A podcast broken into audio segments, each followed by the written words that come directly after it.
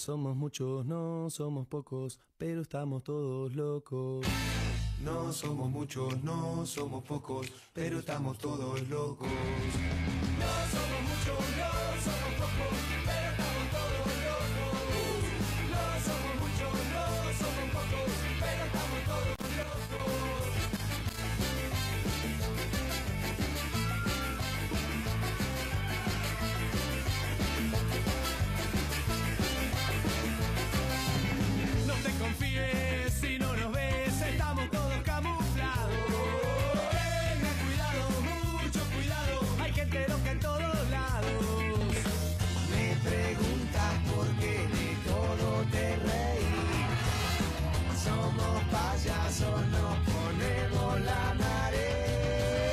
No somos muchos, no somos pocos, pero estamos todos locos.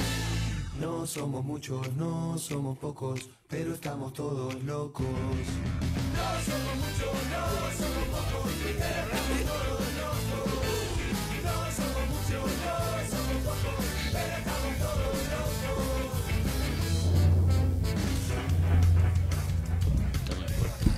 Hola. Hola, hola, hola, hola, son las 9 de la noche con 23 minutos. ¿Cómo están todos? Che, ¿cómo es cosa? Hola, hola, mi micrófono está muy... O yo estoy muy cerca, creo.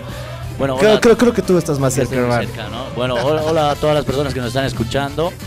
Eh, estamos en un programa más de la zurda y esta vez, a diferencia de otros programas, tenemos una noticia que va a cambiar la agenda mediática para toda la semana. Vamos a ir... eh, Vamos a romper con todo, ¿no? va- vamos a... Espera, espera un poco.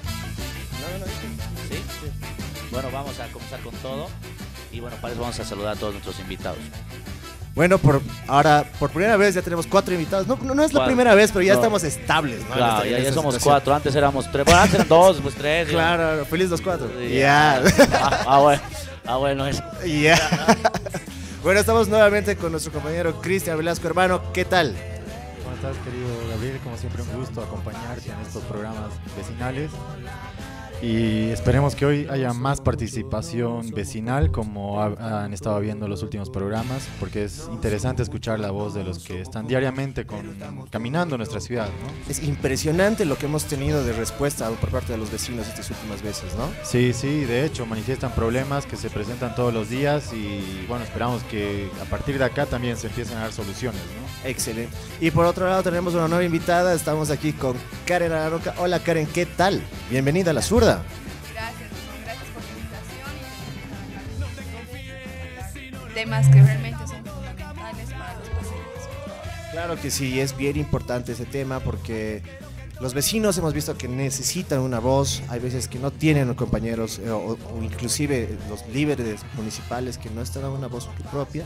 Y es por eso que estamos haciendo esto. Pero antes de entrar a todo lo que es el tema municipal, creo que vamos a hacer una pequeña editorial, ¿no, José?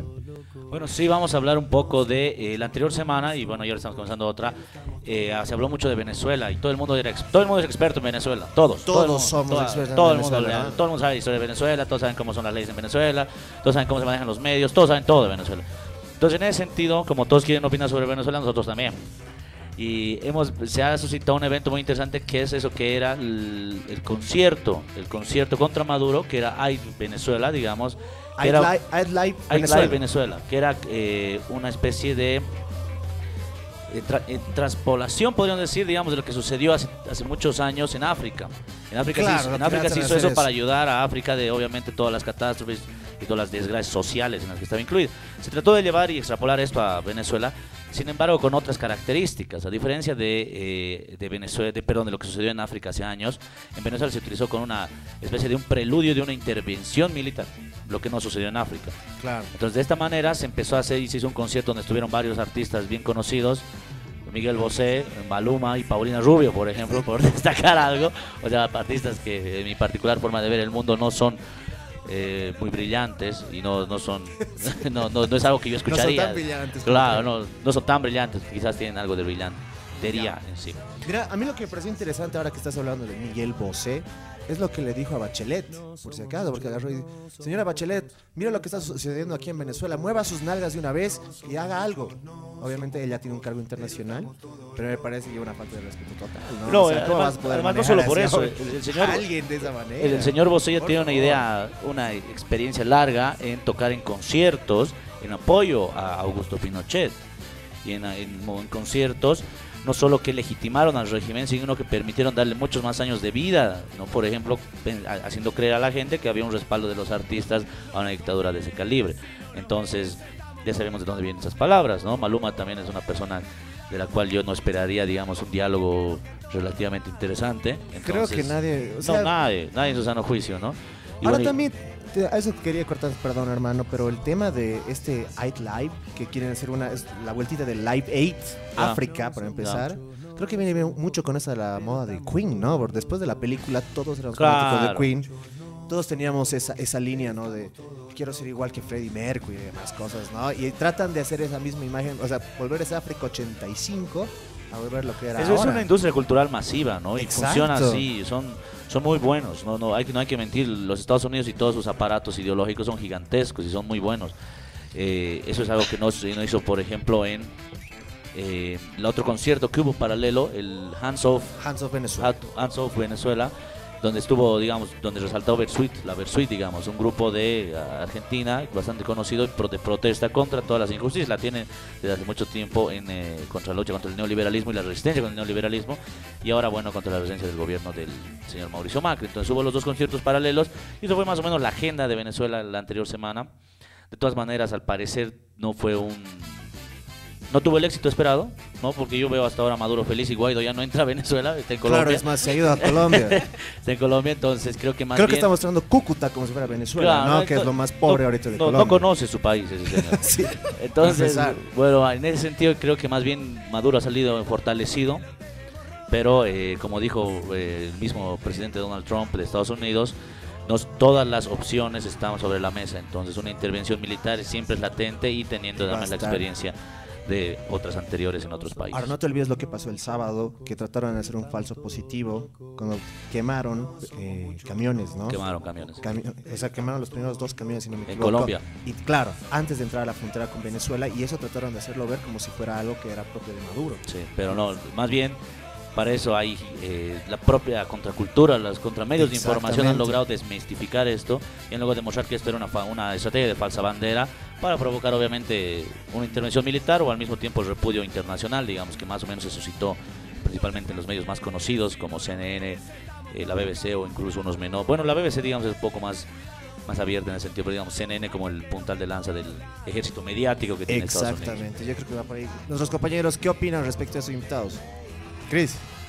Bueno, conocemos la historia, conocemos el escenario internacional y estos planes mediáticos y sobre todo de intervención en países como Venezuela, que son muy ricos en recursos naturales, bueno, no es nuevo, ¿no? Pasó en Siria, pasó en Irak y el mismo plan se está aplicando en Venezuela, ¿no? Donde Estados Unidos financia grupos opositores, empieza a, financiar y armar a las guarimbas y hacer atentados para justificar una posible intervención a futuro, ¿no? Y bueno, vimos que los planes por ahora no van como tenían planeado, así que hay que esperar, hay que esperar y tener paciencia de que los venezolanos puedan arreglar estos problemas entre ellos, ¿no? Sí. Sin necesidad de intervenciones de potencias extranjeras, sino libres de cualquier eh, posible Problema entre influencia. venezolanos que se resuelve entre Sí, sí, venezolanos. es la verdad. Así tiene que ser.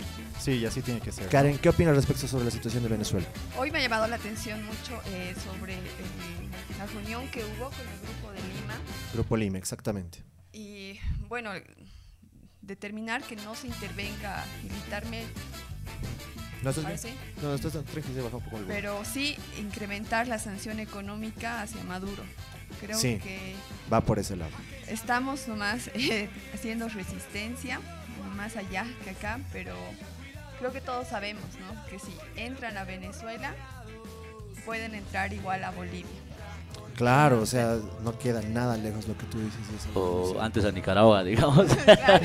Claro. Después de Venezuela, por Nicaragua ahí, y después Claro. quedamos nosotros, digamos. Creo plan- que, creo que la intención del vicepresidente de Estados Unidos era que hay- haya votos, ¿no? Por la intervención Claro. militar. Claro. Esa creo que era la Va por ese lado. Pero ha sido positivo el resultado para Venezuela.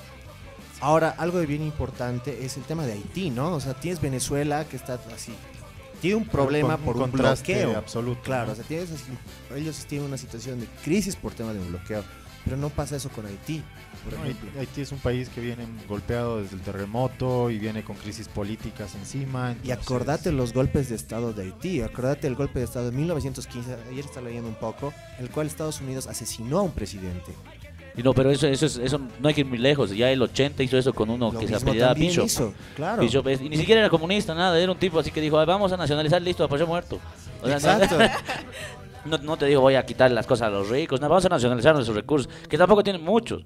Y, y lo han matado. Así directamente, no ha, no ha habido Ahora, así. ahora no te olvides de, de las maras salvatrucha después que han venido. O sea, son temas muy No, duros. Haití es un- una tierra de nadie y eso es lo que eso es uno para que eh, exista Haití, digamos, de las condiciones que tiene. Otros países tienen que vivir bien, o sea, no es que unos países viven bien porque son muy trabajadores y otros países viven mal porque son flojos. Claro, Aquí hay una obviamente. intervención y una, obviamente un proceso de colonización. Hablando de Haití, a mí me viene a la mente siempre, ¿no? La comparación que hacían con Bolivia. No. Antes ahora, éramos claro, Haití. Niveles Claro. económicos. Claro, ahora éramos el nivel de Haití, ahora somos eh, el, el milagro económico, Según ya, Forbes. somos el milagro económico. Claro. Pero lo que llama la atención es todo esa, ese movimiento logístico que ha habido para este tema de Venezuela, donde han habido personas, personajes periodísticos de Estados Unidos, de Europa, que han ido a demostrar la situación verdadera en Venezuela, mostrando supermercados abastecidos y otros locales donde se encuentran eh, elementos de primera necesidad como papel higiénico y otros. Cuando en Haití no hay nada. Sin embargo, No porque hay toda una operación encima de Venezuela, en una semana, en menos de una semana, camiones tras camiones de ayuda humanitaria para Venezuela Claro. con un trasfondo político, pero para Haití eso nunca ha llegado, nunca va a llegar a pesar de que hay gente que muere miles de miles todos los días. ¿no? No, no, no es, es que no es importante. pues. O sea, si tu país no tiene recursos, ¿para de qué hecho, voy a...? El tema de recursos naturales es, Ya, es la es esencia todo. del conflicto que envuelve Venezuela. quien te diga que es la democracia, que son esas cosas, está mintiendo o no sabe directamente. Porque si realmente a un país como Estados Unidos le interesaría la democracia, lo primero que hago es, no soy aliado de Arabia Saudita. Para O sea, empezar. claro, lo primero que hago, digamos, y eso es así lo más básico, ¿no? O sea, un lugar donde a las mujeres las, las matan a pedradas, imagínense, yo soy su aliado, o sea, no, no le interesa la democracia. O si no, me preocuparía por Yemen. Yemen está eh, siendo invadido, valga la redundancia, por Arabia Saudita. No se menciona eso tampoco. Haití está cayéndose a pedazos, digamos. Los mayores gramos, eh, eh, como diríamos, índices de desarrollo y de pobreza están en Haití. Pero a nadie le interesa, pues por ahí necesita más ayuda humanitaria que obviamente en una Venezuela que está siendo asediada y tiene un bloqueo comercial y económico que ya es demasiado conocido. Así es. Yo, de hecho, quiero poner en aviso. Quiero poner en aviso porque es parte de la estrategia. Ya empezó a haber la migración hacia Perú, ¿verdad? Sí. Han dicho que miles de venezolanos que se mueren de hambre. De hecho, ya están empezando a llegar a Bolivia. Sí, yo, yo hoy vi visto. dos venezolanos en la avenida Camacho con carteles donde dicen, ayúdenme, estoy muriendo de hambre, ¿verdad? Entonces, para decir de que Bolivia va a apoyar a los que están escapando de la crisis o no, ¿me entiendes? Van a querer generar tensión en las relaciones bilaterales y hay que estar atentos a eso también. No, y no solamente están en la Camacho, ¿no? También están en el Prado, están vendiendo. Están en pollitas, todo rodadas, lado. Sí, claro. de hecho habían, hay, habían y hay varios, un montón, hay un montón de venezolanos que viven aquí. Yo tengo, conozco a muchos venezolanos con quienes tengo una amistad muy bonita, pero ya está tomando un enfoque más político donde van a tratar de tocar la sensibilidad de las personas, ¿no? Más que todo, yo creo que es eh, alimentar la xenofobia, ¿no?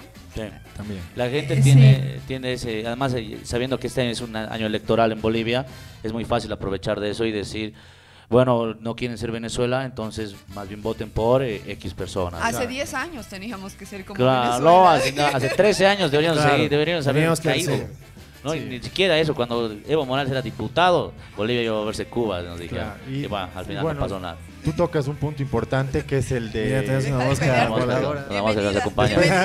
Después una vamos a, tocar el tema de moscas. Ya, por favor, se La, la- la basura y las moscas más tardecito, Llegó la unos invitada- minutos. Llegó otra invitada que... Sí. Siéntese. Bueno, pero el tema, por ejemplo, de los venezolanos, volviendo un cachito a eso, acá tiene pues una repercusión política, como estábamos hablando. Yo creo que A, a mí me parece José- algo molestoso inclusive. y José, lo ves, José bien tocó claro. algo clave, que es el tema de que estamos en un año electoral. y además de que está incidiendo en cierta manera en la opinión pública la, el escenario internacional, ¿no? Lo que está pasando en Argentina, lo que está pasando en Brasil, lo que está pasando en, en otros países de la región, justamente contra los países progresistas, ¿no? Entonces es algo que hay que estar atentos, hay que saber cómo afrontarlo y qué estrategias se van a llevar adelante ante esta situación, ¿no? Eso sí es importante. Yo, como te decía, me parece algo hasta molesto. lo voy, voy a ser muy claro y enfático en eso, porque hay personas que llegan y dicen, soy venezolana, o sea, parece una persona normal y así con, con su ropa, todo normal. Perdón, me falta plata, dame. Y es, parece ya, o sea, no hay, no hay ni una cortesía, nada, o sea, te están obligando a que tú, por favor, tengas que darles plata. Claro, y vos, o sea, esto ya parece un asalto, no parece un acto de donación. Así que tú le dices, ¿qué pasa? ¿Cuál es el problema de la situación? No, es que lo que pasa es que me estoy yendo a Venezuela y tengo que irme a otro lugar y dame plata. Pero ya, o sea, creo que hay otras maneras, hay otras formas. Inclusive, yo creo que generas más tensión por parte de los propios ciudadanos acá que agarran y dicen qué está pasando, ¿no? No, y el día sábado justamente fui a, cobrar el tema del, del doble aguinaldo al supermercado que tenemos en Acamacho y los vi a los chicos. Y se me ocurrió invitarles chocolates, nada más que había comprado, digamos, ¿qué puedo hacer? Porque para mí eran un par de amigos que salieron de mochileros de su país. Y bueno, Y son compañeros, o sea, no Claro, que, sí. que son compañeros, pero como les digo, si a vos te agarran y te ponen un arma, creo que sería casi prácticamente lo mismo, o sea, hay que tener un poquito de cuidado. Bueno, tenemos algunos comentarios, tenemos algunos problemitas ahorita con el tema de comentarios, pero voy a estar leyéndolos. Por- Aquí Anthony Mark nos dice genial, Alejandra Salinas nos dice, hola chicos, Un saludo a Lale que está en Brasil. un saludo Un muy saludo grande a recuperándose. Sí. Ojalá que esté pronto por acá. Eh, sí, tenemos que volver a llamar, no nos llamamos desde fin de año, che, tenemos que hacer una llamada a la zurda. Eh, claro, no, claro que sí. ahí está Brasil, normal. No, más bien, más bien en vez de decir verla pronto, más bien que esté mucho tiempo en Brasil, o sea, que disfrute un poco de. Y estaba justo en el hospital donde está internado Bolsonaro. Sí, Que Ah, ¿sí? están armando por ahí otras Que- que fotos nos mande unas- fakes. Qué lindo, qué lindo. unas este fotitos que nos mande Bolsonaro ahí de Claro. sus fakes. Sería muy bonito, digamos. Sería Sí. súper lindo. Un saludo a la querida Ale. Un saludo a la Ale también. A la eh, Adri Mendoza dice, ni fue contra Maduro, fue a favor de la gente que sufre de hambre. ¿Qué les parece ese comentario? Bueno, en realidad sí se puede pensar que hay una ayuda humanitaria eh, desprendida de intereses políticos, porque siempre hay gente buena, o sea, es la verdad. Sin embargo, Estados Unidos no.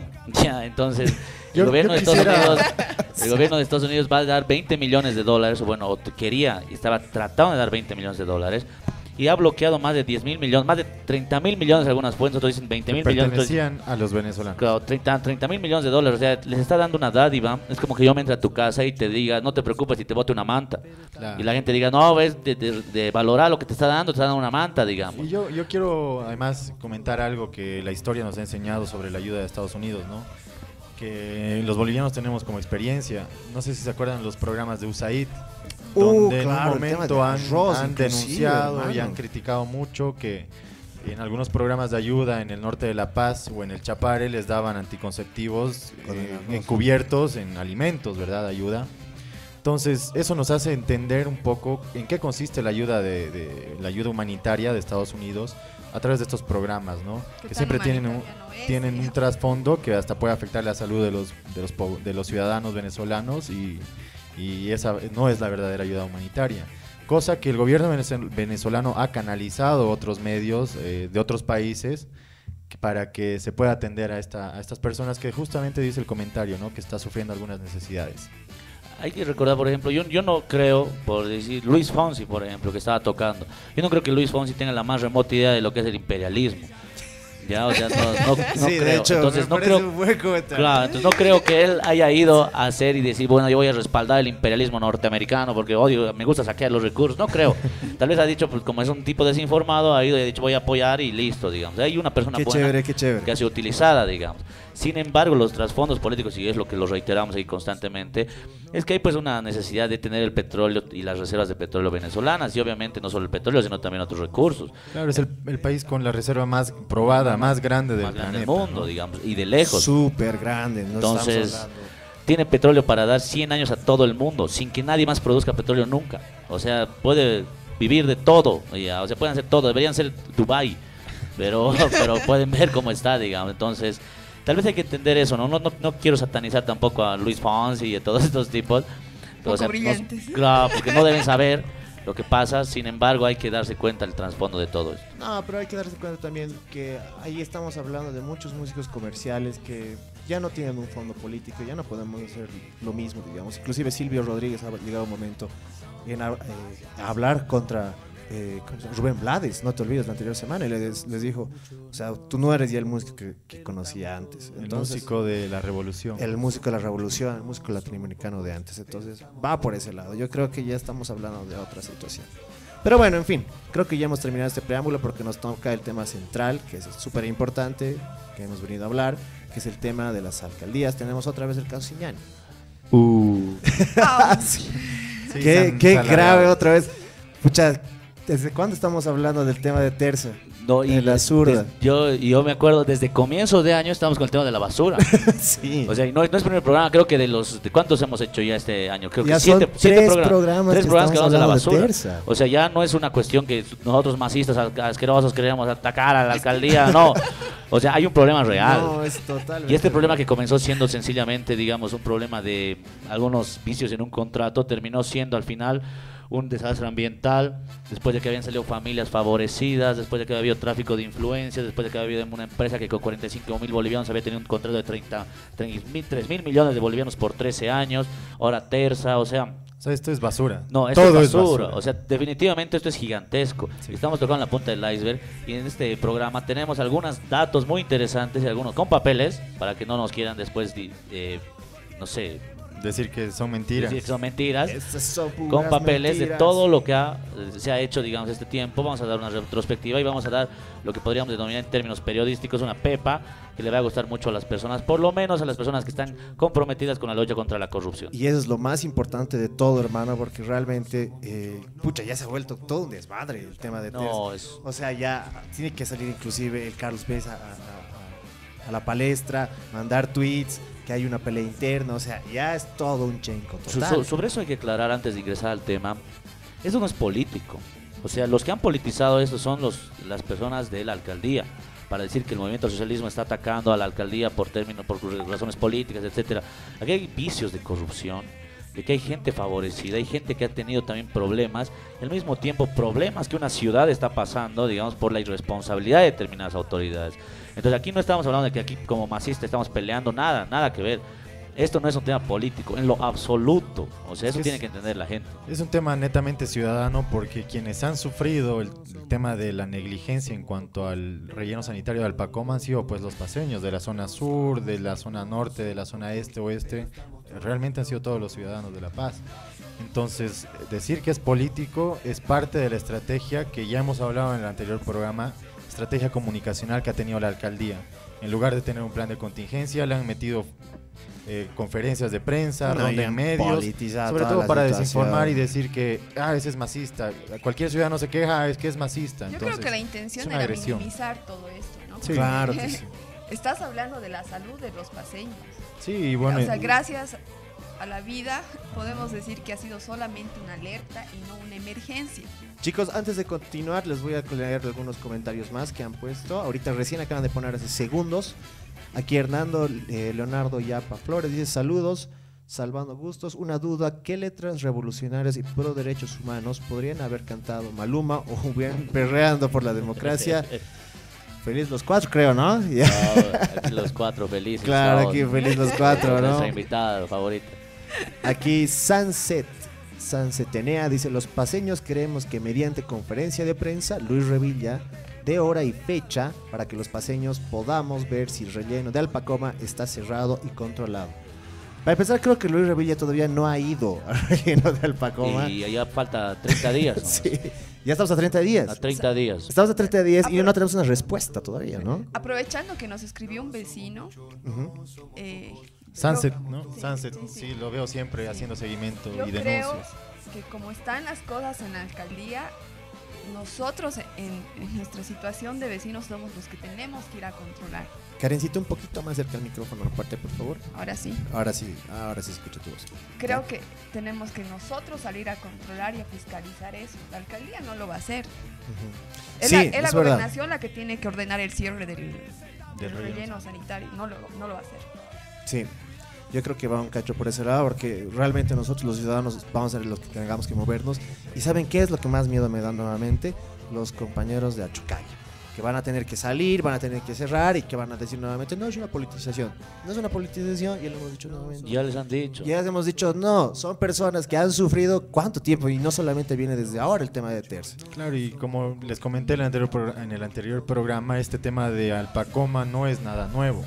Desde el 2004 que vecinos se manifiestan en contra del relleno sanitario. Claro que sí. Año tras año han denunciado problemas de salud, eh, problemas de suelos, han alertado de que era un relleno que tarde o temprano iba a presentar problemas por aguas subterráneas incluso que hay en el lugar. Y este es el, este es el producto, esto es lo que ha ocasionado la irresponsabilidad de las autoridades del momento y de, y de las autoridades de ahora, porque no han hecho el seguimiento que corresponde a un tema como es la administración y el manejo de un relleno sanitario. ¿no? Es terrible esa Es que situación. eso ha sido resultado de un mal manejo. Claro, totalmente. Ha sido un mal manejo Claro, ahí por parte de los. Terce. Desde todo punto de vista, ¿no? Bueno, pero ¿por qué un mal manejo? Malos profesionales, eh, favores políticos. Se, es la se pregunta dijo que ha habido mucha permisibilidad en torno Claro, a o sea, que Terza. alguien ha permitido Exacto. que sucedan estas cosas. Claro, o ha sido muy suave en cuanto a la fiscalización y a las multas que ha habido a Terza, ¿no? Y esto hay que aclarar. Primero, no fue solamente Carlos Mesa, el candidato por Comunidad Ciudadana, quien dijo que no fue ética la conducta del señor eh, Fabián Cignani, sino que también sus propios partidarios, militantes de años, que han convivido con él, como el señor Pedro Sus, que en, el, en esa en esa sesión de consejo no participó, aún a pesar de ser el presidente, donde se vieron estos contratos. Y la misma ex ministra de Defensa del Movimiento del Socialismo, la señora, eh, o señorita, no sé, Cecilia, Cecilia Chacón, tampoco participó de ese. Ella misma lo dice y esto salió en, el me- medio, en un medio de prensa en La Razón. Ella dijo que no iba a participar y no sé que cu- conste en actas que no voy a estar en ese en esa sesión de consejo donde se trató este problema de Terza y este problema de las contrataciones y demás cuestiones. De ahí viene más o menos toda esta desconfianza en el mismo Solvo para darse cuenta quién es Fabián Signani, si hubo beneficios o no.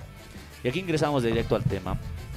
Hace unos días la eh, diputada por la ciudad de La Paz del Movimiento Socialismo, Betty Yañíquez, eh, emitió una denuncia contra el concejal Fabián Signani sobre una supuesta un tráfico de influencias, por decirlo así, Exactamente. con su esposa porque su esposa tra- trabajaría en la empresa Terza, Sería una abogada externa. una ¿no? abogada externa. Esa información que fue corroborada por el mismo Signani después en la siguiente sesión y que también salió en varios medios de prensa, no es un invento nuestro.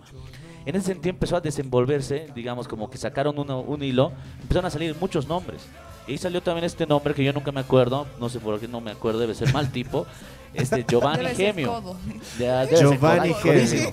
Giovanni Gemio, después de todo esto, fue, o sea, abandonó la alcaldía él también por pedido de las autoridades después del desastre de Alpacoma. No, pero además de la población, porque él fue el, el director del CIREMU, que era la que supervisaba y Claro. fiscalizaba estas empresas como Terza, La Paz Limpia, ¿no? que al final eh, de alguna u otra manera parecería que fue beneficiado, benefició a algunas personas en concomitancia con el señor Fabián Signani y es justamente de lo que vamos a hablar ahora, digamos, de estas nuevas posibles personas involucradas en este caso de tráfico de influencias y de esta red de corrupción, de este sistema de corrupción del que está hablando del que la alcaldía ahora expresa, por lo menos hasta donde tenemos información. Mira, yo tengo una fotito para empezar este tema porque hablábamos algún momento sobre que, o se comentó inclusive la anterior semana, que era un tema de tráfico inclusive de compañeros del colegio, ¿no? Teníamos al señor Signani, teníamos al señor... Lo eh, confirmaron Revilla. el domingo, ayer en Ayer confirmaron Hotel, ¿no? la promo 88, ¿no? 89. 89. Y yo sabía que era 88. 89 cuando yo no vivía todavía. Yo, yo nací pues del 89, hermano. No, del 90. Bueno, miren, miren esta fotito. Ahí tenemos a los compañeros de la promoción. Al lado Epa. izquierdo tenemos al señor Luis Revilla. Y al otro extremo tenemos al señor Fabián Signani. Y yo te aseguro que de esa promoción no solo es Fabián Signani y Giovanni Gemio amiguitos de la promoción, ¿no? Hay varios amigos de promoción que han ocupado cargos en la, en la Municipalidad de La Paz. Esta foto, si ven bien, creo que es del 2011. Ahí al fondo es el Semper Magis. Yo también soy compañero del Zanca, lastimosamente. pero conozco muy bien la detalle, digamos, de esta situación, digamos. Pero eso ahí ya co- verifica que son. A ya, toda la- todas las personas que nos están escuchando, es un buen momento para sacarle un screenshot a su Sí, fe. a y, su- va- y vamos a dejar aquí unos segundos más, por esa favor. fotito porque esa foto vale oro. Sí. Le, va- le mandamos un saludo a a, a Beatriz Cahuasa. y le decimos Sobre todo a Beatriz, por y favor. que la siguiente semana esta foto va a ser utilizada de diversas maneras y otras más si siguen mintiendo a la población y si siguen defendiendo ese sistema de corrupción del cual parece que son presas todas las personas allí en la alcaldía de La Paz. Estamos dejando unos Oye, segundos yo más para que se empiecen a atemorizar. eh, Trabajar con mis amigos. Claro, qué, qué lindo, ¿no? Pucha, Trabajar reunión los- de los- promo cada semana en mi despacho. Mis, pro- mis promos no, no me Y quieren. con orden, y ahí con orden de despacho, ubicas. No, pero mira aquí. Grosero, es un manejo grosero, ahí ¿no? en, en la promo. Bueno, volvemos otra vez con nosotros. ¿Pero qué les ha parecido? Pues, che, o sea, verificamos o no corroboramos que son compañeros de juego. Bueno, eso fue ya, ya se sabía, lo dijeron ellos mismos. Ahora tenemos la corroboración, digamos, de una imagen. La prueba. La prueba de que son compañeros de promo y que al mismo tiempo no solamente eh, trabajan en am- como amigos, sino que también eh, Ocupan alto- ut- altos cargos. altos cargos en el. No son, no son. ¿Y no- legalmente qué significa no es un, no es un técnico ni un mensajero, ¿no? Porque ¿qué sentido tendría? Son dirigentes de todo Solvo que están trabajando ahí y que, bueno, tienen sus propios favores, como se demostró y como la señora Betty Yañiquez expresó. Bueno, hay, hay más que un delito, porque los delitos de nepotismo son para temas familiares, ¿no? Claro. Hay temas éticos, pues, ¿no? Yo creo que lo ético en la función pública, sobre todo cuando tienes altos cargos ejecutivos, es algo que tiene que primar por encima de cualquier cosa, ¿no? Y no favorecer, sobre todo en espacios de poder como era Signani en los casi 20 años que está en la alcaldía, de la mano de Luis Revilla, ¿no? Desde la época de Juan del Granado. Ahí hay toda una generación que ha ingresado por política, por compadreríos o amistades, que llegando y analizando más en el tema, se podrían descubrir muchas cosas. Y Pero qué fuerte esa yo, yo creo que no habría, o no tendríamos por qué estar hablando de esto. O sea, a toda la gente que nos está escuchando y nos está viendo le decimos. Porque no tendríamos por qué estar hablando que son compañeros de curso, demás, porque no tendría ningún problema si es que no hubiera puesto tantos casos y tantas observaciones Corrupción quehacer de estas. Pero es que personas. cuántas historias de corrupción Claro, ya tenemos. no, o no nos inventamos nosotros, o sea, pregúntenle a la gente en la calle. La gente en la calle tiene una desconfianza ante la alcaldía por las cosas que hacen y por las cosas que no hacen. Entonces esta gente está involucrada, porque son los directos implicados en lo que se tiene que hacer. Chicos, les cuento que tenemos más comentarios por si acaso antes de continuar. Alta participación. Estamos teniendo otra vez alta participación. Realmente estos momentos son los mejores para la zurda. Aquí Alex Mamani, Ari dice, estoy tomando nota. de la foto debe ser. Un saludo. Bueno, también aquí tenemos a Milton Fuentes que nos dice, ¿cómo se triplicaría esa conducta? ¿Tráfico de influencias o cómo? Otra vez responde y dice, acá solo hay quebrantamiento de lo ético, hay delitos. Eh, Exacto. Como dice Milton y no Fuentes, el tema de tráfico de influencias, el- en la medida, en la magnitud, la tiene que establecer la fiscalía, ¿no? que es la que investiga.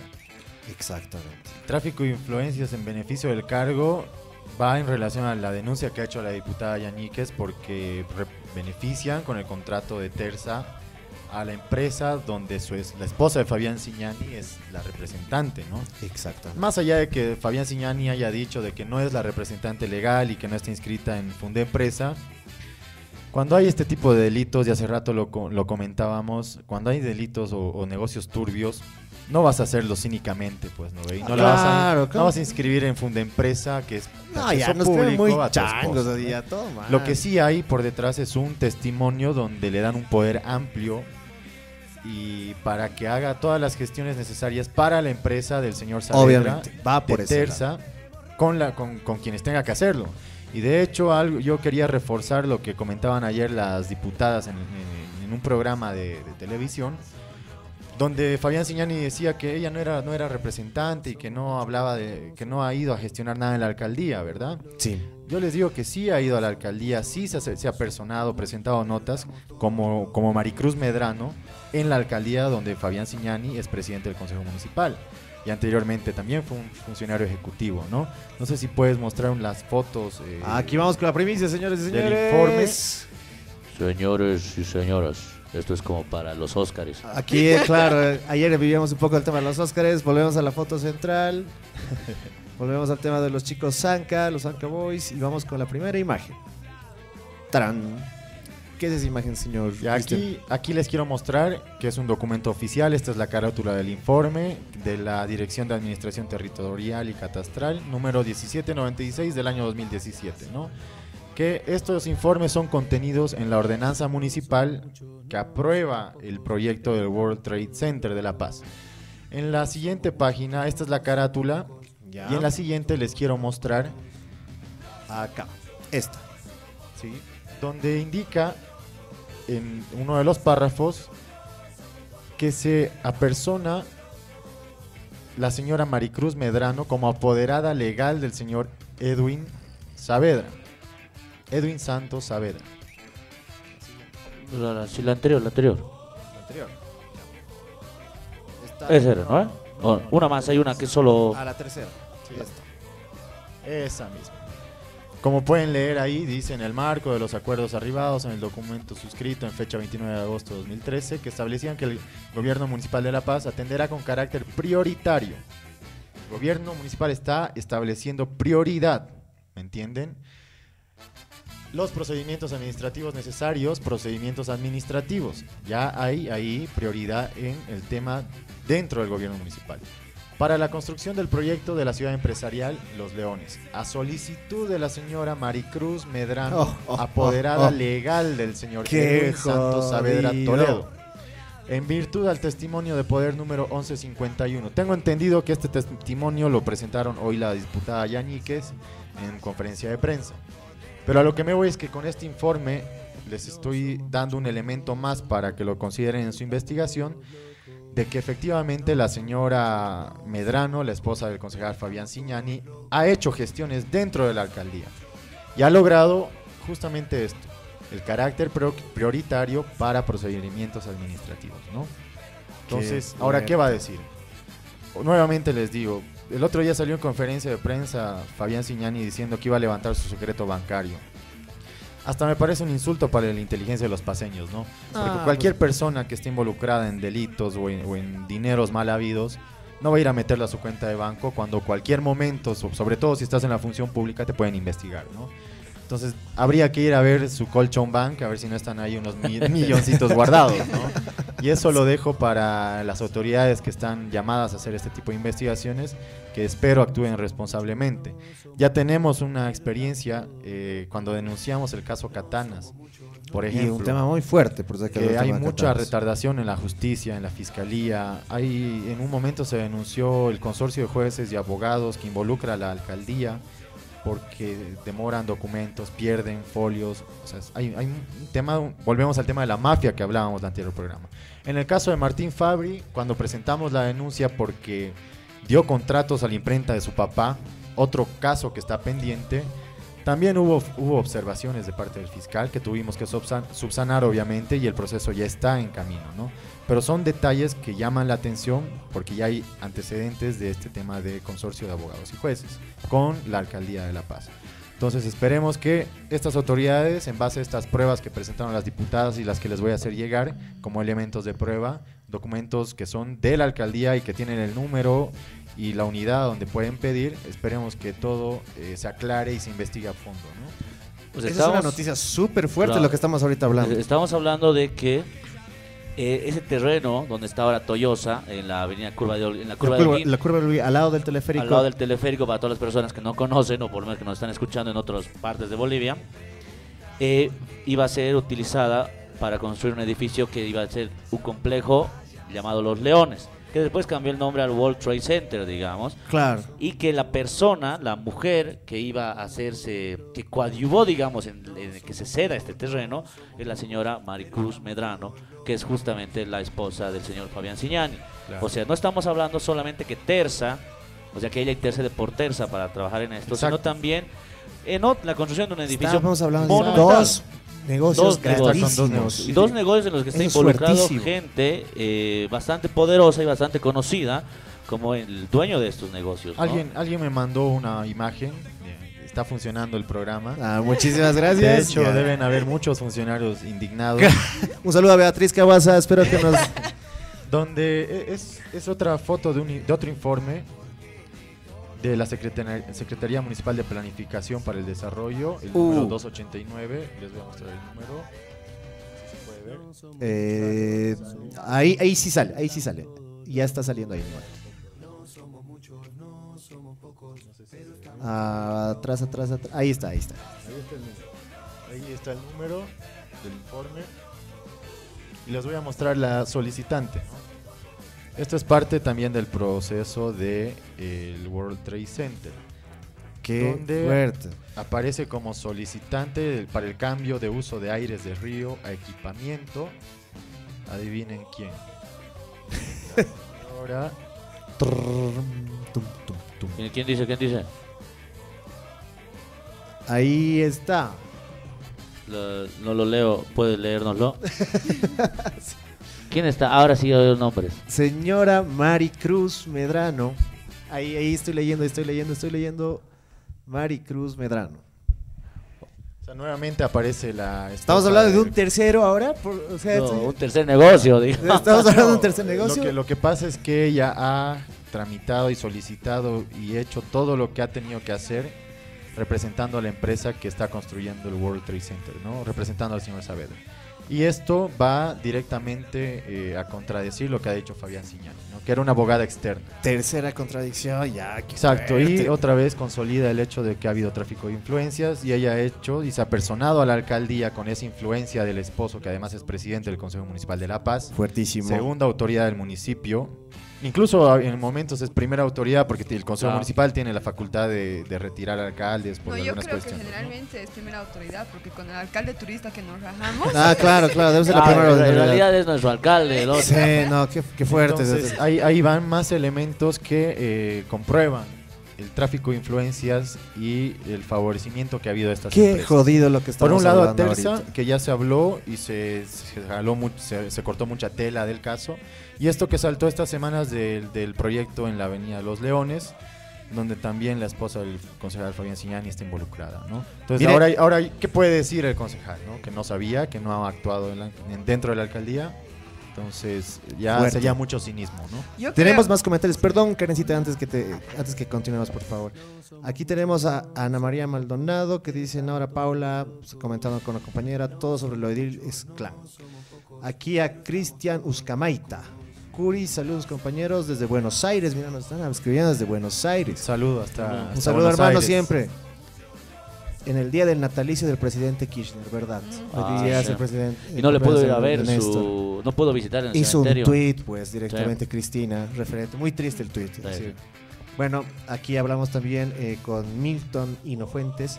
¿Por qué estos temas no se los maneja de manera conjunta con la Procuraduría o el Ministerio de Justicia en su, en su viceministerio de Transparencia. Institucional? a Milton hay un tema de, no sé si mucha permisibilidad, repito el término, también con la alcaldía. Por ejemplo, La Paz tiene pendiente el proceso del caso Brun, lo comento a grandes rasgos para no salirlos del tema, donde Juan del Granado y Luis Revilla son culpables de que el municipio haya perdido más de 20 millones de bolivianos por derrumbar una casa ilegalmente. Ah, cierto. Y esa plata ya fue cobrada por el señor Brun o ya está con el cheque ahí para ser entregado y lo ha pagado todos, lo hemos pagado todos, los que están escuchando, viendo el programa, los Pagado que estamos con aquí, nuestros todos con los impuestos. Cada año se ha ido pagando de millones y millones, en este caso, que ha sido absoluta culpa del municipio. Se han encargado de hacer chicanerías en el juzgado, han alargado el proceso, han denunciado hasta el portero de los juzgados para evitar pagar y alargar un proceso que en un principio podía pagarse como 6 millones de bolivianos. Pero ahora, después de tantos años, se alargó y creció la, la multa y todo hasta 20 millones de bolivianos. Y la te vas a traer un Procuraduría, cheque de 20 ni la. Contraloría, ni la Contraloría se han pronunciado en el caso. Y es algo que está pendiente. Entonces, a Milton yo le digo que ahí hay un tema de por medio que habría que investigar y verificar y espero que los diputados que han denunciado este caso Terza y el tema del World Trade Center hagan seguimiento a los casos que están pendientes y que están ahí, ¿no? Para que se involucren las, las, las reparticiones del Estado que tienen que supervisar y fiscalizar Qué este tipo de denuncias. No, y no solamente puede actuar la Procuraduría a instancia de alguna autoridad, eso lo tiene que hacer de oficio. De oficio, exacto. Es un tema de oficio totalmente. Pero miren, ya estamos hablando de tres negociados. Ahorita. Tres de- estamos hablando de tres negociados La- la- a las la- la 10 cola- y 6 de la- noche. la cola es larga, ¿no? O sea, de la alcaldía. Y hace tiempo, La Paz Limpia es un claro, claro, claro ejemplo. Ah, Después Terza Paz ahora. Limpia. Ahora, bueno, estamos hablando ya de un del World Trade Center que podría haber sido un negociado por lo menos. Estamos dando los indicios suficientes para eh, sospechar esto y para que la gente ya pueda hacer sus propias, eh, digamos, sus propias eh, conclusiones. y al mismo tiempo para que los que se encargan de investigar, en este caso la señora Yañíquez con todas las diputadas encargadas, profundicen más para desenrollar todo este sistema de corrupción que el mismo movimiento socialismo lo calificó de esa manera y que está haciendo daño a la paz. Porque si fuera un sistema de corrupción que de repente no lo notamos y demás, uno podría decir, bueno, pero estamos viviendo un sistema de corrupción que está teniendo efectos en la salud de las personas Claro. con alpacoma, en la basura, en este tipo de Más cuestiones. que, más que el daño económico que puedan generar al Estado, yo creo que es la salud. Claro. Los Sí. recursos humanos de cualquier país es su población. Sí, hace rato leíamos un comentario para hablar sobre lo que trajo el problema del Pacoma a la ciudad. Hubieron varios de- varias denuncias donde vecinos de, de Sehuencoma, de Calacoto, de Los Pinos denunciaban que les llegó a sus barrios malos mal olor. olores. Y siguen habiendo denuncias de que están llegando moscas, ratones a sus casas. Pero Y obviamente. eso es producto del tema de Alpacoma. Porque Pero imagínate, han pasado 30 días de lo que no estamos viendo el tema del Alpacoma. Y otra vez, o sea, Y no tenemos sé, con esa a ustedes les está pasando. Yo vivo en Alto Coma Y antes yo no tenía el problema de, de tener la- o sea, las moscas, ¿no? Los moscardones que hablábamos. Sí, los más. sí, esos. Y ahora no puedes abrir la ventana más de cinco minutos porque ya entran las moscas. de hecho aquí hay una que nos está Claro, exacto. Es un claro a- ejemplo de lo que está llegando al Pacoma en realidad de aquí a la sur de radio. Estamos rodeados de moscas y no, y no son siete zonas como en un principio había indicado la alcaldía que eran las afectadas. Exactamente. Por lo mínimo son 16 zonas las que estamos siendo afectadas por el tema del Pacoma. Sí, el tema del Pacoma realmente tiene mucha tela que cortar por esa si- situación. Porque, a ver, desde Mallaza, ¿se acuerdan? El tema de la, cri- la primera crisis, la crisis de Mallaza que llevó al tema del Pacoma, donde ya se había avisado. 2017, donde hubo una fractura de una de las celdas. Claro, no, eso, eso ya fue en el tema de la construcción, pero en el tema de su maquetación y demás cosas, ya hubo un tema. El 2004, 2005. Exactamente. Claro, 2000. recordamos al concejal Pablo Ramos, Exactamente. donde él dijo que hicieron estudios geólogos para él como concejal que mostraban que habían aguas subterráneas y era un suelo inestable. ¿no? Era inestable y que podía suceder este tipo de Exacto, cosas. y ya ponía en alerta de que a futuro si se, de- si se emplazaba ahí el relleno sanitario iban a haber problemas. Luego tenemos el tema de los permisos que eran transitorios, Sí. que hemos tenido más de 11 permisos, no me equivoco. O sea, estamos hablando de un tema grave. Ahora tenemos este tema de que al final a veces el, el clan Signani, porque la verdad es que la familia Signani está bien metida Sí. en el tema de la alcaldía. Y ojo que la familia de hecho- Signani ha tenido problemas. ¿Por qué digo la familia? Porque estamos hablando de familiares que están dentro de la alcaldía. Sí. ¿No ven? Hay todo un clan. Hay todo un clan directamente. Estamos hablando de que este clan inclusive ha tenido el tema de katanas. Y el tema de katanas es un tema serio, muy serio. Claro, me acuerdo de una conferencia de prensa de, de- bueno, un- una, una invitación, un programa, una entrevista que le hicieron a Fabián Signani cuando saltó el tema katanas, donde él decía, esto no es un lenocinio. Sí, la, la alcaldía no da permisos para lenocinios, sí da permisos para whiskerías. Y el katanas era una whiskería. Claro. No, por te- favor, te- hermano. es- esa es una falta de respeto. Es una la falta de mejor respeto. whiskería del centro Pero de la ciudad, mucho. hermano. Eso te dice whiskería. mucho de la calidad de concejal que tenemos en Claro, y, y nosotros cuidamos bien a la población y, es, y como es una whiskería no va a trabajar hasta las 3 de la mañana, va a trabajar hasta las 7 de la mañana, por si acaso, señores, entonces va a ser todo 24-7. Claro, el 24-7 total. Pero miren, imagínense toda esa situación que tenemos sobre el clan Signani. Claro, y De lo familiares. lo que tú dices de Alpacoma es muy cierto.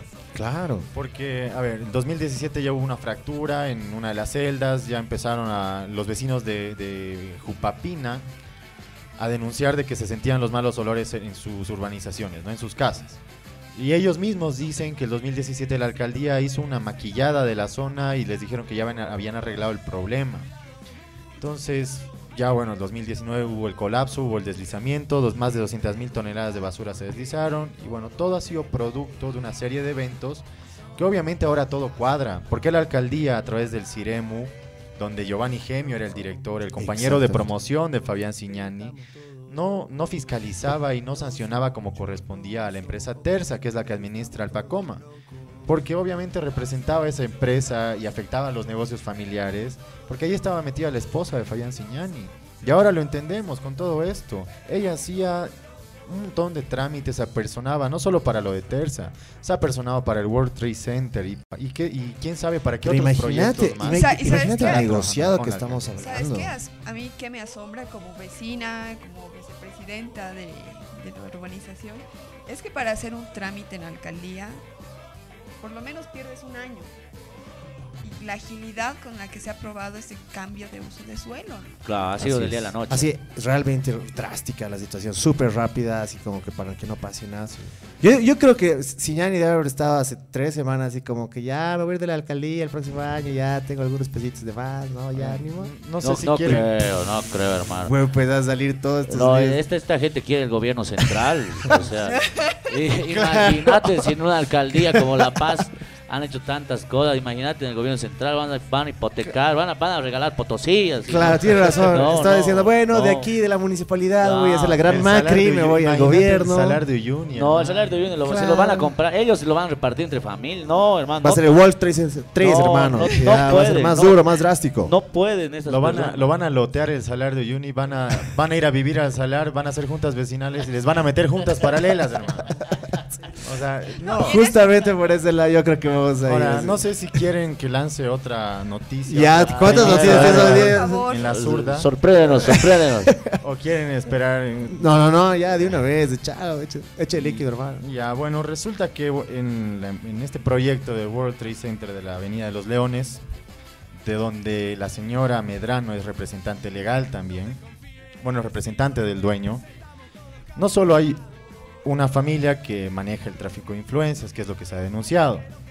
Hemos encontrado otro elemento que también tiene que ser parte de, se tiene que incorporar en la investigación, porque hay otra, otra pareja que está involucrada en el proyecto, ¿no? Otra y de la misma forma es, es una, es una funcionaria del Consejo Municipal que ya está más de 10 años en, en- como funcionaria del Gobierno Municipal de La Paz. Te voy a mostrar la carátula de este informe.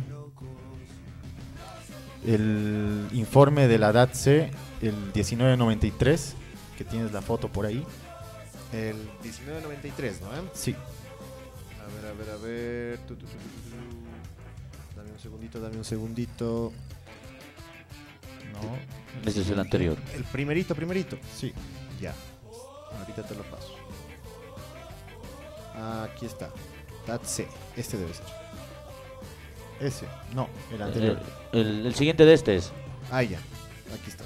Ese es el que yo he visto. Ese. Ese es. That's Ya, aquí quiero que presten atención porque es un informe sobre el World Trade Center que se maneja dentro de la alcaldía y este es el número 1793 de 2017, donde dicen que hay una nota emitida por el señor Boris Kusevic Le- Leitón, que es el gerente del proyecto World Trade Center La Paz, donde solicita la aprobación del proyecto World Trade Center La Paz. Ajá.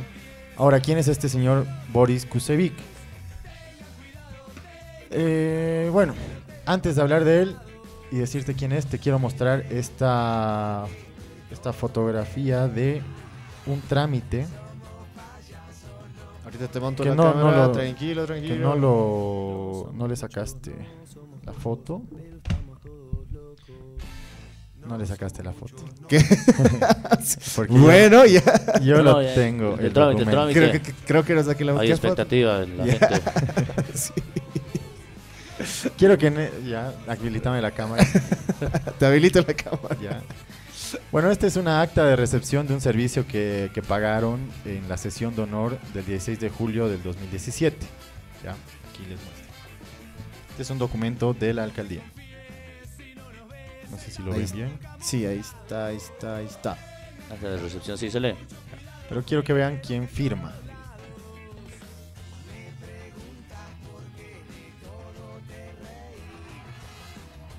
Ahí está. Marcia Marcia Carola Carola Romero Sáenz. Asistente, presidencia, Consejo Municipal de La Paz. Asistente de la presidencia del Consejo Municipal. Y ella es la Ahora, el- ¿dónde está el vínculo? En que el gerente del proyecto del World Trade Center y esta funcionaria de presidencia del Consejo Municipal son esposos. Ah, la flauta. Y te pasé Ahora sí. las fotos del matrimonio. Esta es la fotito que te quería mostrar. Ahí están Marcia es- Romero Sáenz y Pablo Kusevic. Bueno, el- de este señor Kusevic, el nombre es Boris Pablo Kusevic Leitón. Chan, chan, chan. Entonces, yo quiero plantear esta- este nuevo elemento para que también se incor- se incorpore en la investigación de la, de la diputada Yañíquez y de las parlamentarias por, el, por la ciudad, bueno, por La Paz, para que también investiguen en qué medida ha influido esta relación para hacerse del proyecto y de beneficios en el municipio de La Paz, ¿no? Ya tenemos a la esposa de Fabián Signani, esposa del presidente del Consejo Municipal, por un lado, representante de Terza también, y por otro lado el gerente del proyecto del World Trade Center con la esposa que es asistente de la presidencia del Consejo Municipal. Entonces hay vínculos directos que tendríamos que, no sé, ten- eh, ser ciegos para no darnos cuenta el tráfico de influencias que hay detrás de todos, todos estos negocios, ¿no? Oye, qué fuerte lo que estás Entonces diciendo. yo voy a ahorita. plantear y le voy a hacer llegar a las diputadas estos, estos informes con número, fecha y número de Citram para que los pidan oficialmente a la alcaldía municipal y se incorporen a la investigación en la fiscalía de la ciudad de La Paz, ¿no? del departamento. Oye, pero realmente, ahorita, ¿de qué estamos hablando? Pues, estamos hablando es- ya de todo un clan, toda una mafia. de Es una que- red de que corrupción gigantesca. Es más rojo que el fondo que tenemos ahí No, atrás, no. hermano. Ya. Y la siguiente semana vamos a decir más cosas. Ahora, algo Qué que, algo que no, no mostraron las, las diputadas el día de ayer, porque en muchas, eh, muchos cuestionamientos de vecinos y, personas dicen, pero esto cómo, cómo afecta al, al alcalde? ¿Qué tiene que ver el alcalde en todo esto? ¿no? Un primer elemento que lo, han, lo ha mencionado la diputada Silva ayer en el programa es que son compañeros de promoción. ¿no? Otro, otro elemento que muestra la permisibilidad en el tema es el tema de quién depende de quién. ¿no? Y les voy a mostrar una, una imagen del, del Ciremu, bueno, del, del- del organigrama, perdón, de la alcaldía, donde esta es una, una exposición que, que tuve. A la cabeza, obviamente, está el alcalde municipal, ¿no? Ya. Depende está. de él directamente, más abajo, el coordinador de empresas. Y una como entidad descentralizada, aquí abajito está el Ciremo. ¿Me entienden? Sí. Entonces, ahí hay una supervisión directa del alcalde a lo que es el Ciremo. El, el alcalde, a ver, a ver, déjame ver si. El alcalde eh, de- directamente tiene relación directamente con el encargado de las de empresas. Claro. ¿No es? Depende de él directamente. De él. Y el encargado de empresas es el. El, el encargado directo de coordinar y dirigir las empresas, bueno, ese- las unidades descentralizadas se llama. Y en ¿no? ese caso. Ah, eh, Ciremo. Ciremo. Ciremo. Y recordemos que el director de empresas es otro señor involucrado en corrupción, como es el, el señor Martín Fabri, ¿no? Martín Fabri, sí. Entonces, ya ahí tienes toda una red establecida de corrupción. ¿no? Pues tienes una red de telarañas. donde el inmensa. alcalde tampoco puede decir, pucha, pero no sé qué ha pasado, ¿no? ¿Qué Ah, está no, pasando? No, no veía nada, digamos. Exacto. Él tiene Claro, supervisión totalmente. directa, lineal además, en estas, en, en estas entidades, ¿no? En estas reparticiones del municipio de La Paz. Y por el otro lado, el, bueno, el concejal pre- presidente de- de- del Consejo Municipal tiene acceso a todas las reparticiones del municipio, ¿no? Para pedir informes, solicitudes de información y cuestiones así. Entonces, aquí hay muchas cosas contundentes que se tienen que investigar, ¿no? Mira, tengo más comentarios ahorita para continuar, digamos, el tema. Milton Fuentes otra vez nos dice, es propio, es más propio denominar clan Siñán y Revilla, pues como en las cuecas no hay dos, sino hay tres. Ah, qué bonito eso. Tiene razón. Alex Mamani dice, ojo que Fabián Revilla no era el concejal en 2003 cuando Maricruz Rivera, perdón, error voluntario, Maricruz Medrano fue nombrada apoderada de, Ter- de Terza. Fabián Siñani era el director de planificación territorial de la GAL. Obviamente hubo uso indebido de influencias, más sabe que el viejo por diablo que el diablo sobre mesa, sí, totalmente de acuerdo. Claro, mira, el, coordinador territorial antes era el cargo de Fabián Signani, ¿no? Que directamente es el jefe, por decirlo así, de los subalcaldes de la ciudad. Entonces ahí ya entiendes un poquito el poder que tiene ese cargo, tenía ese cargo, ¿no? Más allá del, del poder político que tiene Fabián Signani, de, antes dentro del movimiento Sin Miedo, que bueno, es, él es un pupilo de Juan del Granado y está más de 15 años, casi 20. en el Claro, es lo que municipio, ¿no? hablábamos programas atrás, ¿no? se- o sea, son exacto. clanes Y antiguísimos. Exacto, empezamos con Luis Revilla, que está casi 20 años, Fabián Signani, esta señora Marcia, que está en protocolo, ya está Todos más de han sido 15 sus años.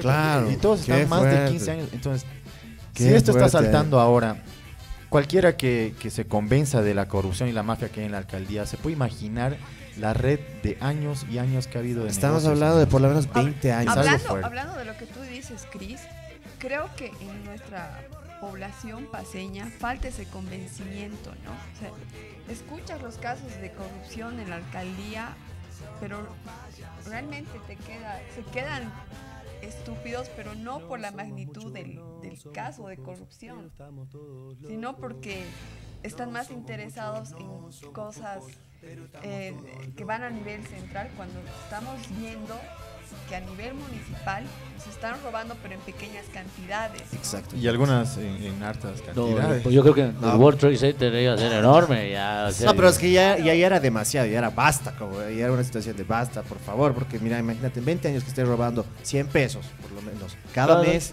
Yo O sea, creo que imagínate el- cuando el- tienes así claro, yo larga. creo que el paseño tiene que darse cuenta que está siendo el del municipio paseño, de la ciudad paseña, o sea, de la ciudad de La Paz, que estamos siendo gobernados por gente que sí tiene serios indicios y serios casos de corrupción y que es gente que trabaja en un sistema de corrupción y es gente que está involucrada en estas cuestiones hace muchos años.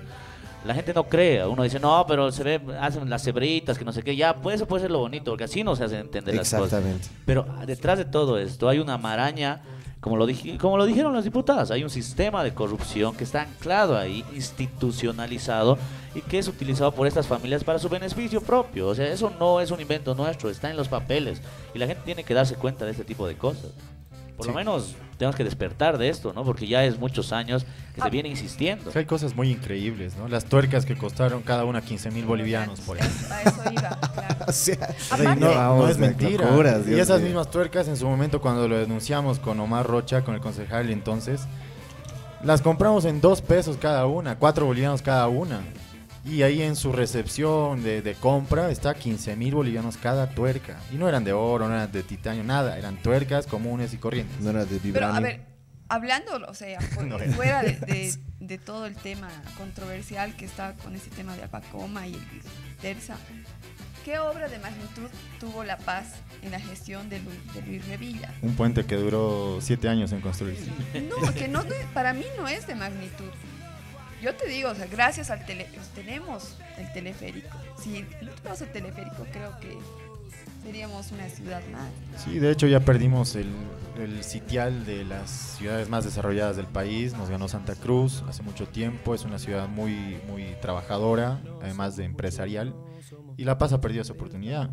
Ha perdido las políticas que antes impulsaban el- el- la, la generación de nuevos negocios, de asentamientos.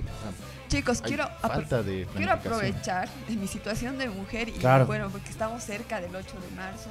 eh, bueno, agradeciéndote la oportunidad también a ti, Gabito. No, tranqui. Eh, nosotros trabajamos con un grupo de mujeres que luchan contra la violencia y también nos apoyamos entre nosotras porque no hay muchas políticas públicas en cuestión de casas de acogidas que nos beneficien, ¿no? Y a nuestras guaguas también. Quiero denunciarlo públicamente al subalcalde Oscar Sobriano. No sé si ubican, acá en la 16 de Obrajes, en la rotonda, hay un hay el parqueo. Sí, sí. Es, es, es de la de Gir. de era-. La Defensoría de la Niñez de la Mujer está funcionando en ese parqueo. Tú tienes que pasar por todo ese lugar y Para que los entrar. sí y que De los hecho, la nena Arce denunció y tú también que algunos trabajadores eh, le silbaban a las mujeres que llegaban, ¿no? o sea encima de que eres víctima de violencia tienes que pasar por todo ese lugar y escuchar que tipos te estén diciendo cosas realmente asquerosas. Y el lugar donde debería estar funcionando esto lo han cedido a la FEJUVE que es afín a Solvón. O sea, a ver, vamos a ser coherentes con lo que está, estamos Sí, hablando yo, yo- otra yo- bomba. yo tengo un dato más, ya no sé si decirlo. No, yo les digo eso porque se está acercando la fecha. Qué lindo, qué lindo este No, lo- programa. lo, que, lo que dice Karen es es es, Es otra bomba tremenda. Es, esa sí es Sobre un tema de todo, discriminación. Estamos Exacto, hablando. porque, mira, total, de ¿Dónde cualquier están forma, los recursos manera. que se asigna para hacer el tratamiento y la prevención En de ¿Dónde casos? está mi primer de- amor? Exactamente. o sea, Mi primer amor gasta millones de bolivianos en ponerles gorritas y poleras rosadas. por favor, exigimos a la señorita Maricruz que hecho- responda. Ahorita tiene los números de teléfono. Es más, ahorita el la, infraestructura del, del Slim, de la 16 de Obrajes, de la rotonda al frente, es lamentable, se está cayendo a pedazos, está rajada, es de ladrillo, es fría, es, tiene un jardín donde las víctimas se ven unas a las otras, algunas van en pareja y no tienen resguardo. No, y aparte O sea, es- de es eso, ¿no? lamentable. Que, que a muchas de las chicas que nos ha tocado asistir y darles más que todo el apoyo emocional que se necesita, es que van, van a contar a la psicóloga, a la trabajadora social, y 30 personas tienen que escuchar Sí. todo lo que dice. Y otro dato, Karen, otro dato para. Karen, esa oficina trabaja de lunes a viernes. O sea, Sí. cualquier víctima de violencia no, Sábado, no puede ir fin de semana. Ah, sí, si Se te tiene que aguantar hasta el domingo, cagaste. Claro, o sea, no, no puedes ir.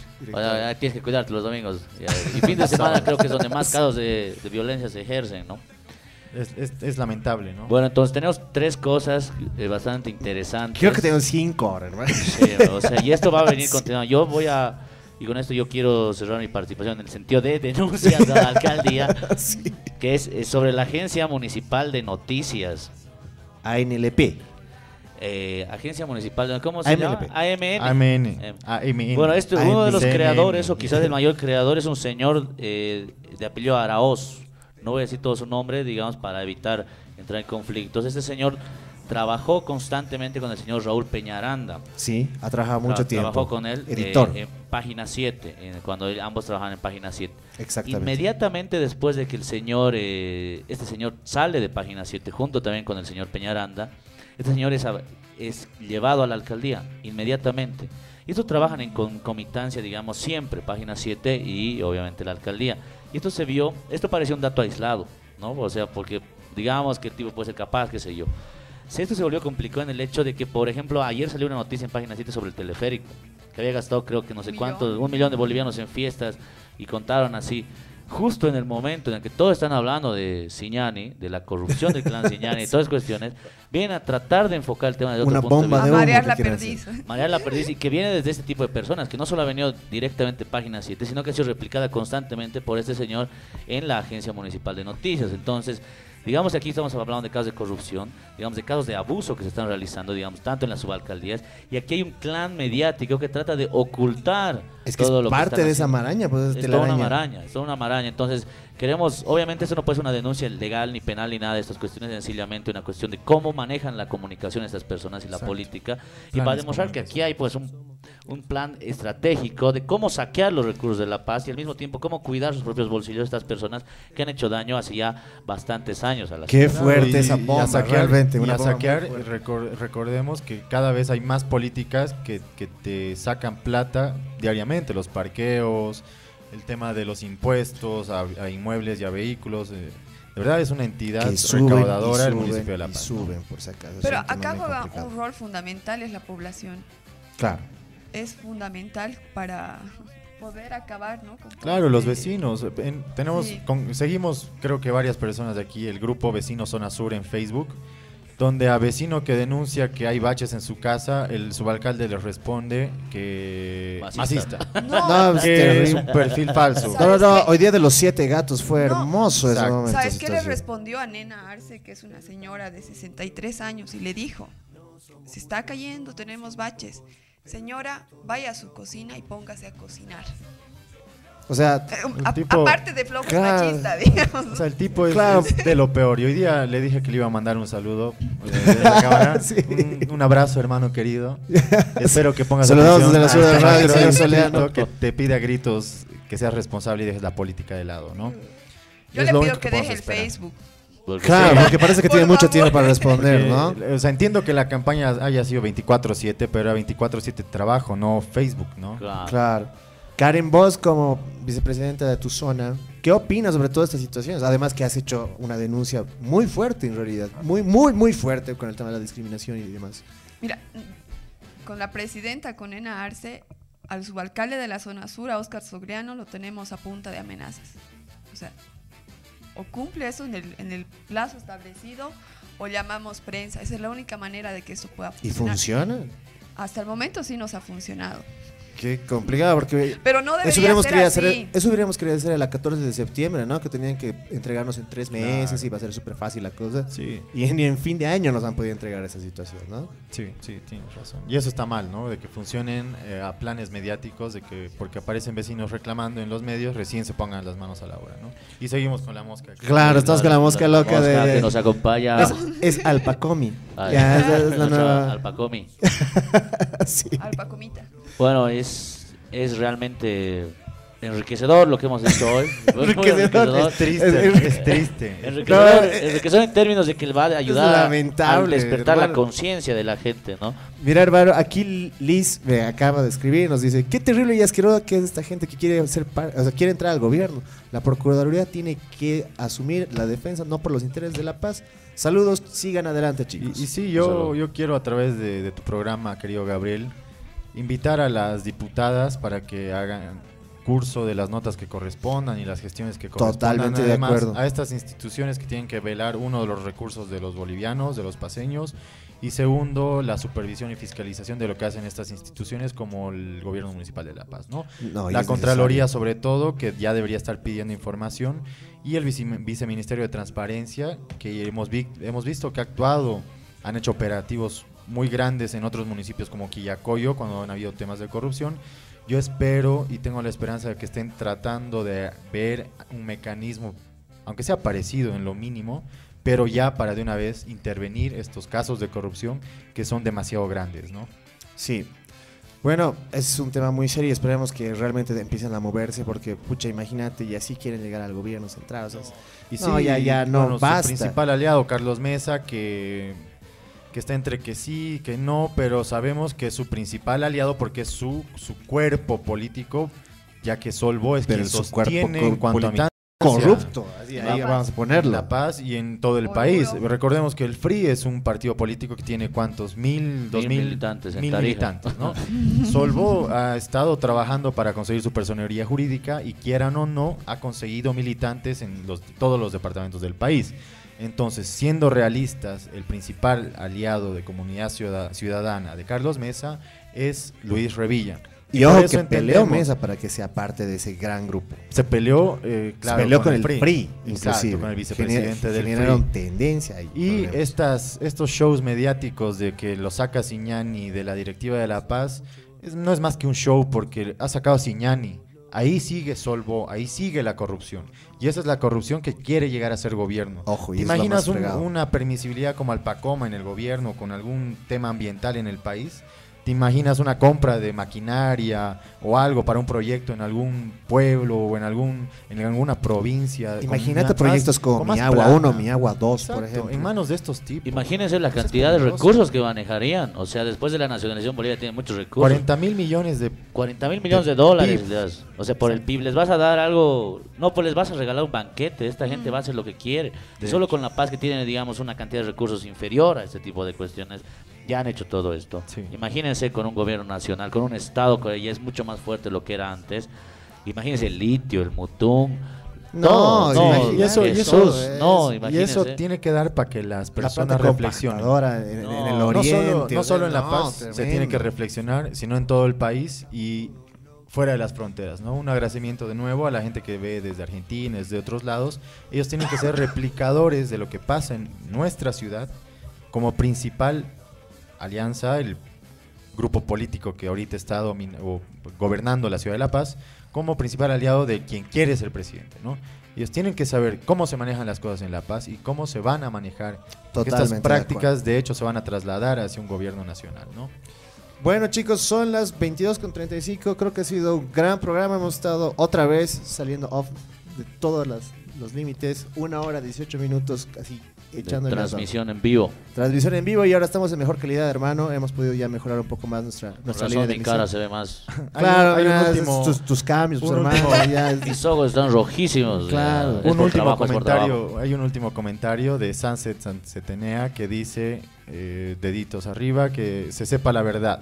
La Paz tienes que abrir los ojos. Tenemos un alcalde odiador que no construye nada. Exacto. Qué fuerte, realmente fuerte. Sí. Y un saludo también a, a Clau Piccolomini, que ha estado atenta también al programa. Es una amiga que, bueno, ha estado siguiendo el programa, ¿no?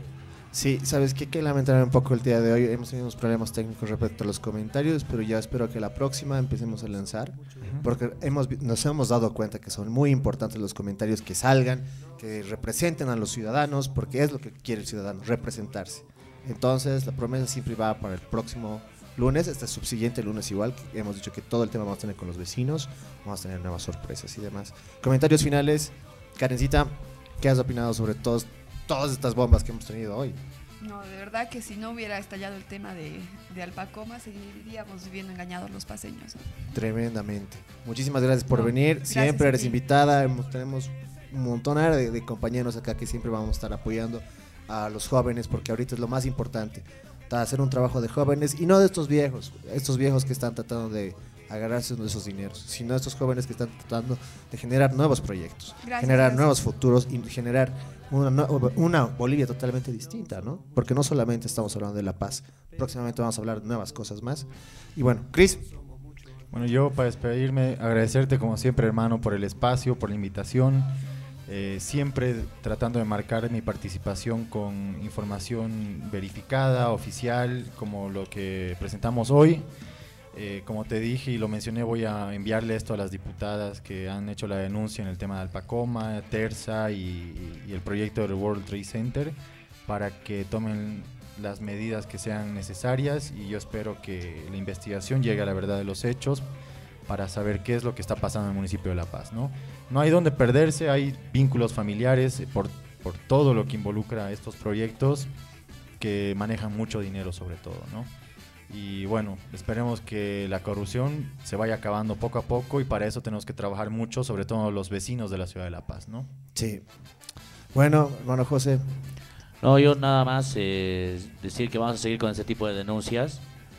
Yo tengo una para la siguiente semana, estoy esperando, estoy esperando el ¿Más? estoy esperando el papel nomás que me llegue, pero ya está todo confirmado. Es que eso es parte de la responsabilidad. Claro, hay pues, que ¿no, ser José? responsables Claro. en la opinión. Entonces estoy esperando que me llegue el papel con todas las cuestiones ya hechas y eh, mandar la foto va a implicar más personas y hay eh, y a Giovanni Gemio que ya ha tenido problemas, decirle que también van a seguir saliendo problemas, no de mi parte, pero sí de la ciudadanía que va a estar enfurecida con las cosas que han suscitado en esos últimos eh, años, en estos últimos meses en particular. Entonces, bueno, solamente eso y decir que vamos a seguir denunciando y vamos a, obviamente a seguir trabajando por los vecinos y las vecinas, que en el fondo son pues los últimos y los que tienen que ser los beneficiados de todos los recursos y que son tiene el todos los que pagan, todos los que Todos. hacen para que tienen que mejorar la ciudad, no los bolsillos. Claro. Y es lo más importante de todo. Entonces, eso nomás. Creo que tienes una fotito por ahí que...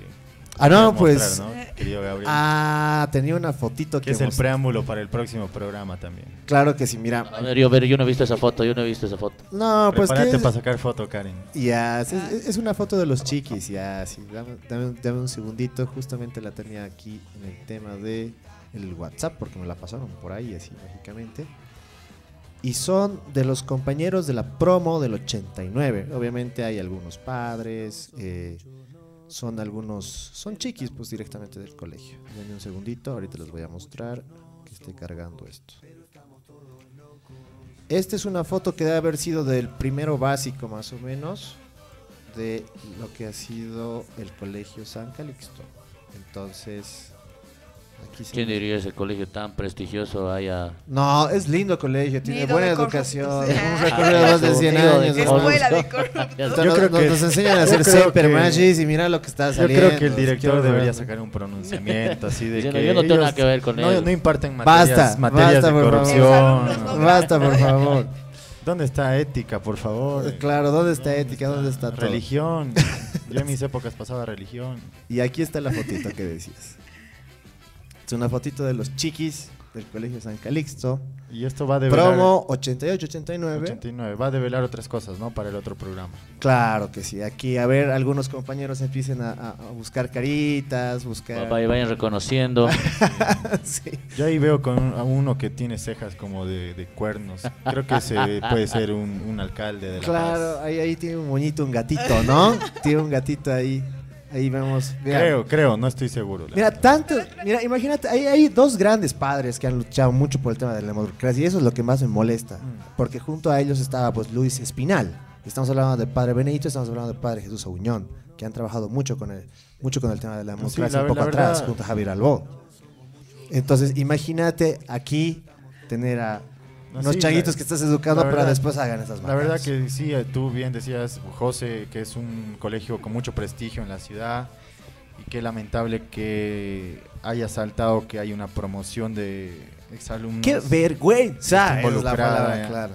No toda la promoción, obviamente, pero alumnos de esa promoción, un grupo, está involucrado en temas de corrupción ¿no? y tráfico de influencias. Es, es un desprestigio, lamentablemente, para, para la imagen del colegio. Claro que Pero también hay que reconocer el trabajo de estos padres y de estos, de estos No, son personajes, docentes, ¿no? igual, históricos, así, total. Que han hecho su aporte a la democracia de nuestro país también. Claro que sí, aquí volvemos a dejar la fotito porque debe haber ahorita personas que deben estar bien atentos y bien nerviosos Sí, también. ya de deben estar situación. queriendo ocultar, ocultar información o desaparecer cajas. Bueno, con, esto, con esta foto nos despedimos de aquí de la Zurda Radio. Fue un gusto estar con ustedes. Son las 22.42 de la noche de este Vámonos. 25, 2 de febrero. Y tenemos una cenita pendiente también aquí en otros compañeros. Y ya, no mentira. Entonces, nos vamos, chicos. Se apagan las luces y prenden las Se apagan las luces Prendan en las velas. pos de un gran ideal, compañeros. Ya, nos vemos pronto. Chau, chau. Chau. Thank